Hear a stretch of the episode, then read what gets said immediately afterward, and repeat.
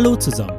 Willkommen beim Podcast von Wachstum begleiten, Kinder verstehen. Ich bin Emil und ich möchte die heutige Podcast-Episode dazu nutzen, mich persönlich ein bisschen näher vorzustellen, euch zu beschreiben, wie die Vision der kindgerechten Gesellschaft in mir entstanden ist und was ich hoffe mit meiner Arbeit zu erreichen. Los geht's!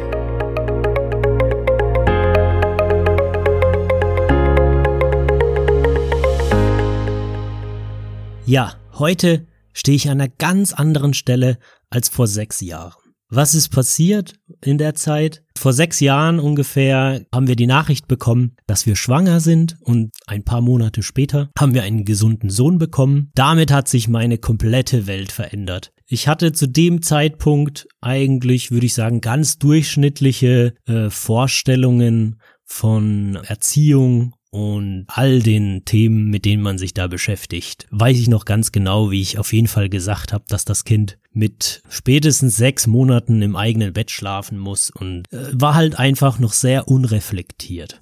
Ich hatte mich zwar zu der Zeit schon im Rahmen meines Studiums der Bildungswissenschaften mit Entwicklungsprozessen auseinandergesetzt, die bezogen sich aber in der Regel auf Kinder einfach, ähm, die schon in einem höheren Alter waren, eben ab dem sechsten, siebten Lebensjahr, wo es wirklich um Bildungsprozesse ging und das Thema Schule und Lernen natürlich im Fokus stand. Aber über kleinkindliche Entwicklung wusste ich damals noch nichts.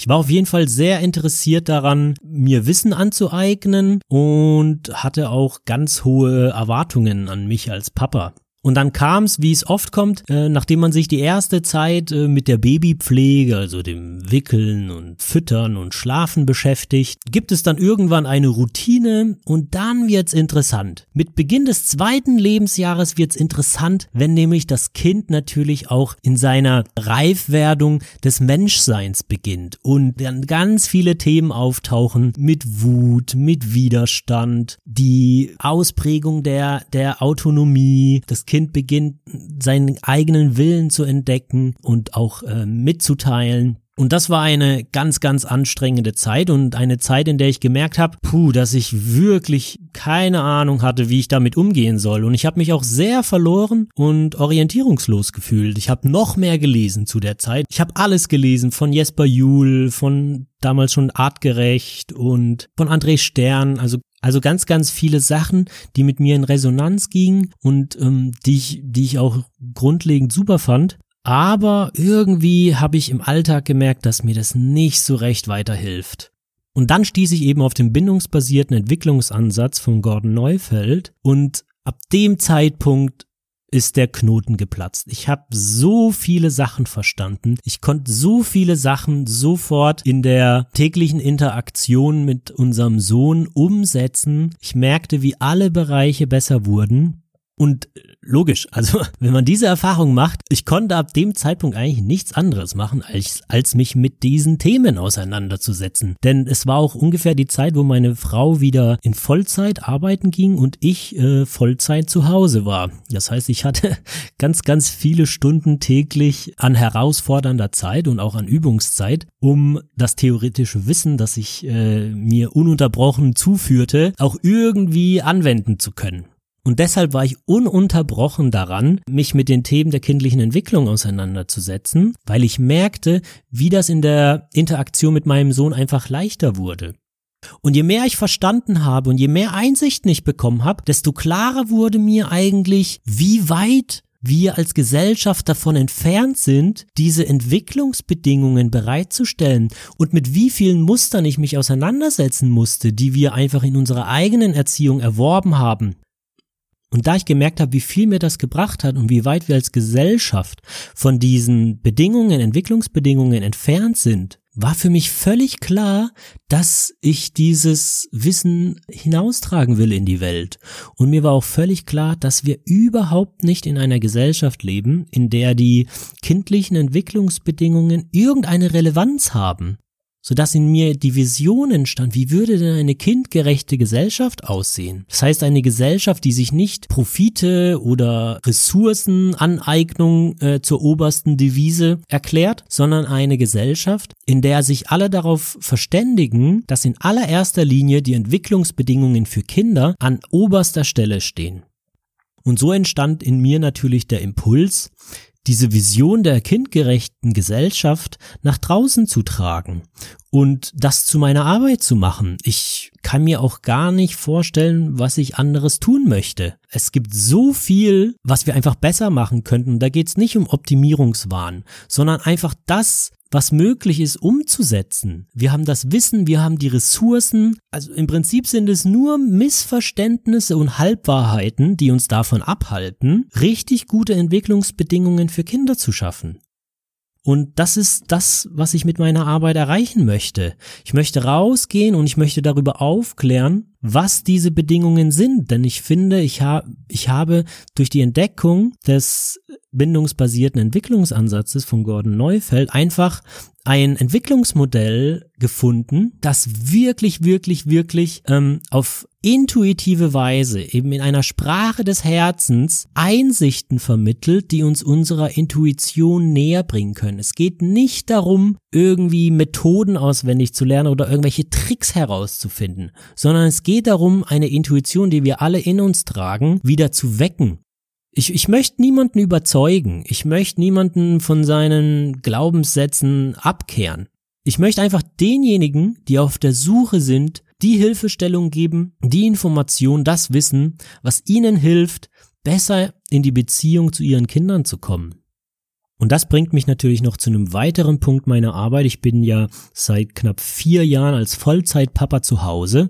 Und eine Sache, die mich unheimlich betroffen macht, ist der geringe Anteil an Männern und Vätern, die sich mit den Themen beschäftigen. Mir geht es nicht darum, dass jetzt jeder Papa oder jeder Vater zu Hause bleiben muss und über Jahre hinweg. Aber ich merke einfach auf Konferenzen, auf Seminaren sind Männer einfach massiv unterrepräsentiert. Da geht es wirklich um zehn Prozent in einem guten Fall. Ähm, und das ist einfach zu wenig. Denn wenn wir eine Sache gut machen wollen, dann ist es doch auch völlig natürlich, dass wir uns in irgendeiner Weise mit den Themen beschäftigen. Wenn wir uns Goldfische zulegen, dann, dann kaufen wir einfach irgendwas und schmeißen irgendwas rein. Wir informieren uns ja vorher auf irgendeine Art und Weise, was denn da benötigt wird und welche Bedingungen es gibt und welche Zustände und all die Sachen. Und viel mehr möchte ich ja gar nicht, dass Männer sich einfach stärker mit den Themen auseinandersetzen und natürlich in letztendlicher Konsequenz sich auch mehr für die Themen einsetzen. Mehr für Gleichberechtigung, mehr für verschiedene Familienmodelle, mehr die Care-Arbeit übernehmen.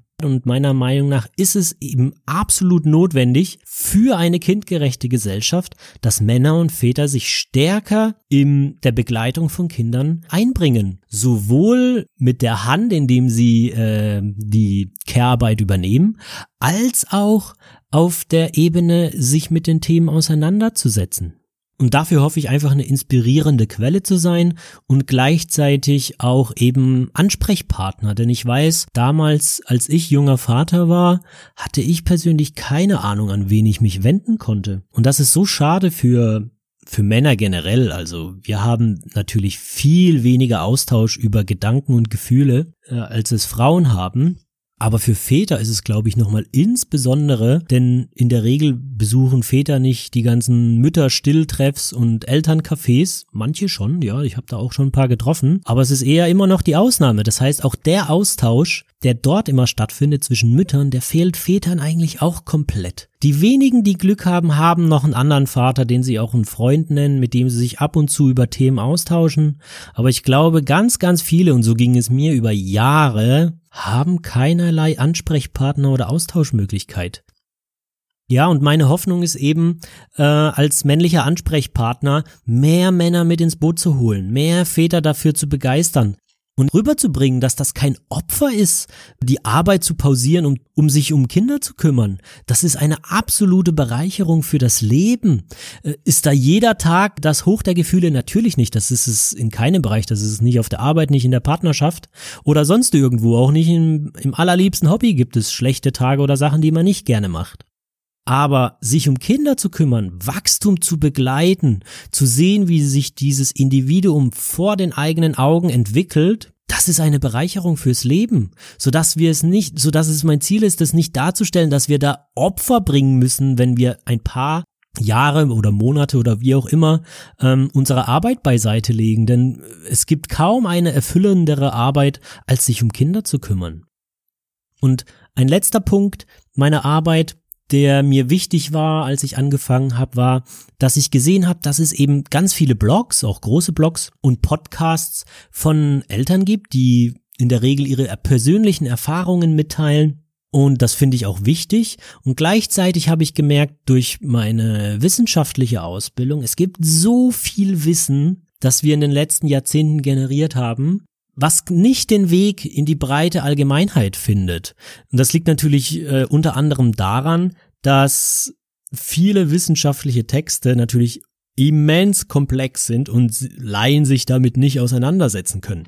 Und da ich das ja sowieso mache aus persönlichem Interesse und auch als Teil damals meines Studiums, war es mir einfach wichtig, diese beiden Aspekte gut miteinander zu verbinden. Also wissenschaftliche Erkenntnisse und die persönlichen Erfahrungen als Elternteil miteinander zu verweben und zwar so, dass es für alle verständlich ist. Ja, und das ist zusammengefasst meine Hoffnung, die ich mit meiner Vision und meiner Arbeit äh, hoffe zu erreichen. Es ist langfristig gesehen eben den Weg Richtung kindgerechte Gesellschaft zu gehen, wo wir die Entwicklungsbedingungen von Kindern in den Mittelpunkt stellen und uns einig darüber sind, dass sie oberste Priorität haben, dann zweitens eben mehr Männer ins Boot zu holen, die sich eben für die Themen und für den gesellschaftlichen Wandel engagieren und sich damit auseinandersetzen.